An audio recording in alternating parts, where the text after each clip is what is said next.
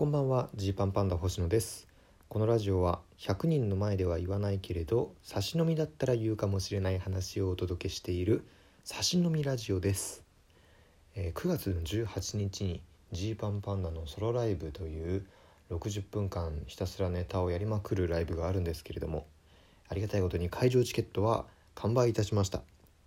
まあ、リセールでねキャンセルが出たらまだ席が空くかもしれないんですけれども、えー本当に会場チケット買ってくれた方ありがとうございます。配信の方のチケットは多分これから？あー、まあ、まだまだ買えると思うので配信で、えーご覧になる方もどうぞよろしくお願いしますと。まあ本当これって、まあ、K プロさんのねやってる「なる劇ヒットパレード」という西新宿にあるなる劇という劇場で2日間やるお祭りの一部としてこう60分もらってる感じでまあとりあえず60分でネタたくさんやってくださいとしか言われてはいないんですけれど、まあ、やっぱりどうせねソロライブをやるなら、えー新しいことに挑戦をしたりとか、えー新ネタをいろいろとお見せできるように頑張りたいと思います。まあいかんせんね僕がなんだろうここでもう新ネタオール新ネタでいきますって、えー言ってしまえばいいような気もするんですけれどもうーんなんかその前ね新ネタライブとかやった時にうーんなんだろうなんかすごいモヤモヤする結果になってしまったのでまあまあまあそんなねあの大ずれ大ずれたことは言わないです。はい。まあでも頑張りますという感じですね。はい。あと2週間ぐらいいろいろ準備したいと思います。でまあこれタイミング的にもね今これ撮ってるのがキングオブコントの準決勝が、まあ、終わって決勝進出者が発表される間の狭間の2日間ですね、まあ、僕らはね準々決勝で負けてしまったわけなんですよね。もう5年連続の準々決勝敗退ですよ。あのチョンみたいなチョンみたいなマークがどれだけ取れないのあれめちゃめちゃへばりつくんですよあのマーク。なんかに順順のねあのあのなどなどのなどになったり日々の美になったりするあの後ろのチョンってやつが本当に取れなくてですねしつこいんですよね。でまあまあそういうね、まあ、自分たちのなんだろう、まあ、足りない部分とかもいっぱいあると思うんですけど、まあ、そういうのも踏まえてねこうソロライブをやらなきゃいけないと思うんでどうだここまで僕たちはこんなに作ってきたぞみたいなライブをしても多分お客さんもそこまで盛り上がらないと思うので、えーまあ、後ろを振り返りすぎずというかね、まあなるべく前を見たライブにしていきたいと思ってます。はい。でです。まあちょっと、まあ、何回もちらつかしちゃってましたけどキングオブコントの方の話をこうしたくてどうですかね皆さん。準決勝ご覧になったんでしょうか？準決勝はね前9月2日3日とあったわけですけどまあチケット取れなくないですか？えっと僕もねできることなら両日行きたかったんですよ。行きたくて。でまあ激戦だというのは知ってたんですけど、まあ、準々で落ちた後ね、えー、ああ準決勝行きたかったなって気持ちもあるけどよし準決勝見ようっていう気持ちになったんです。というのも、まあ、今年から日経ホールっていう今まで使ってなかった会場に移ったんですよね。今までは赤坂ブリッツっていうのでもうずっとやっててで赤坂ブリッツはもうね僕何度も見に行ったんですよ当日券ですね大体当日券で、えー開演前に並んで、えー一番2階の上の奥の方の立ち見立ち見席というかね、まあ、立ち見ゾーンでこう見るというのをねもう大学生の時すごいしてたんですよ。でなんとかあのブリッツの舞台舞台側から見たいなと。この2階の上から見る景色はすごい覚えたんだけれどもこれ舞台から見るとどんな感じなんだろうなをね経験したくて、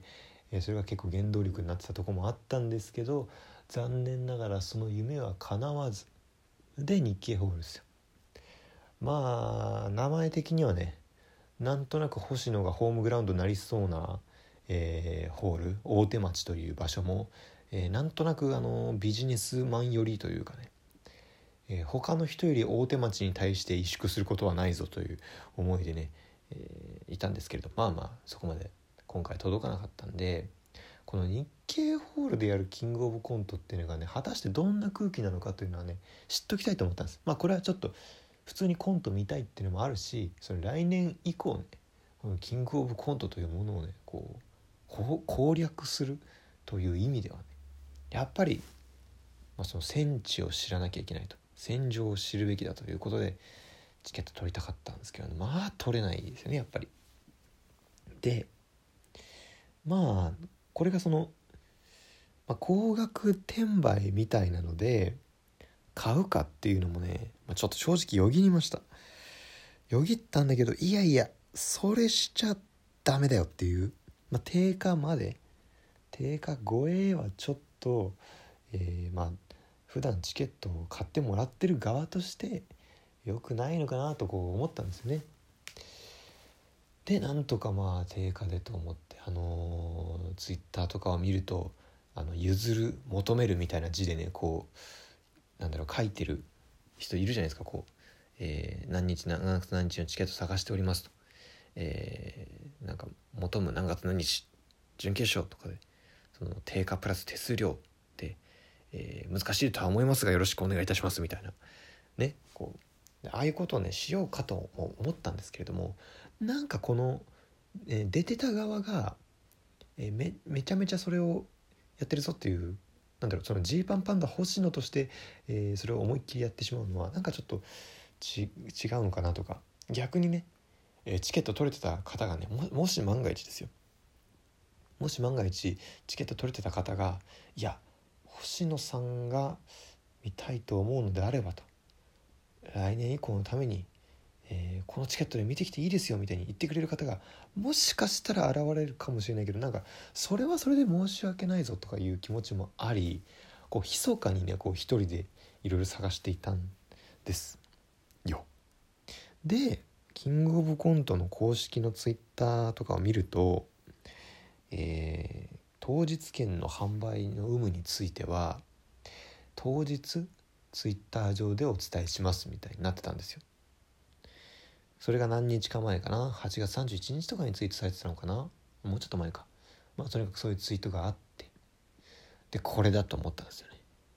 おそらくこのキングオブコントの事務局さんがえー、当日券の有無は当日発表しますということによって当日券の列にたくさん人が並ぶことを、えー、避けてたんじゃないかと。ね。今この密になっちゃいけない状況で。そもそも会場だってその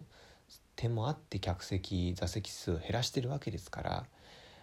当日券取るための列にいっぱい並ばれては困るから多分当日ゲリラ的に当日券出しますっていうふうに言ってパパッと売ってはいもう終わりましたっていうふうに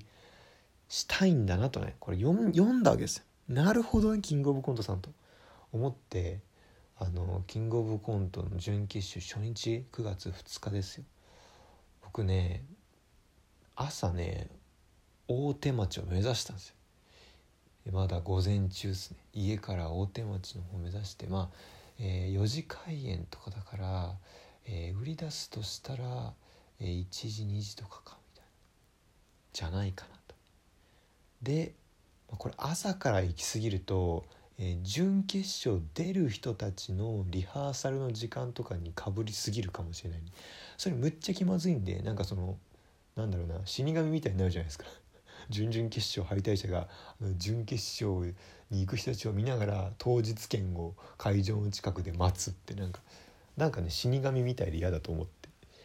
あんまりかぶんない時間と思うとえ午前11時半くらいに大手町に着いておいて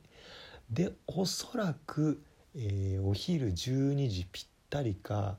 えー、遅いと午後1時に当日券を出しますというアナウンスが入ると思うのでそうなったらすいませんけど一瞬会場前に並ばせていただきますわと。それで一瞬並ばせていただいて買って入りたいですわとね密かに思ってたんですけどね、えー、電車乗ってツイッター開いたら、えー、キングオブコントの公式みたいな、えー、感じで、えチケットに関してですが、え9月2日3日ともにチケットは完売しております。当日券はありませんというね。えー、ないんかいっていう。じゃないでいいじゃん最初からっていう。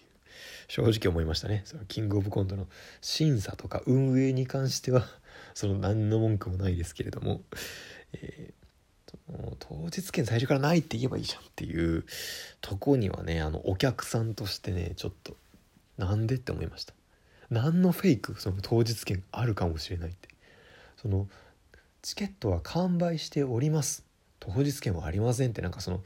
当日券めめ求めてた側が「いやあのなんか当日券出せよ」って言ってる言ってる人いるんですけどいやいやチケットは完売しております。当日券はありませんみたいなニュアンスじゃないですか。いやいやあなた方当日券の有無当日言うって言ってたけどねみたいな。でそのチケットの完売はもうずっと前からしてたけどねっていうところでえー、まあこれはいろんなこと考えたんですかね。分かんないです。感染対策のこととか、えー、いろんなスタッフの方々が話し合った結果、まあ、そういう言い方になったのかなとは思うんですけど。結果そういうわけでね、えー、見ることができなかったと準決勝。なんとかね、えー、なんとかちょっとでも情報を得たいんでね。全然関係ない日経ホールの株主総会とか行こうかと思います。まあ来られるかな。会場だけ見ときたいというまあそんなわけでファイナリスト楽しみですねって。はい。で当日決勝もね楽しく見て来年以降もキングオブコントが続いてくれることを願いたいと思います。本日はお開きです。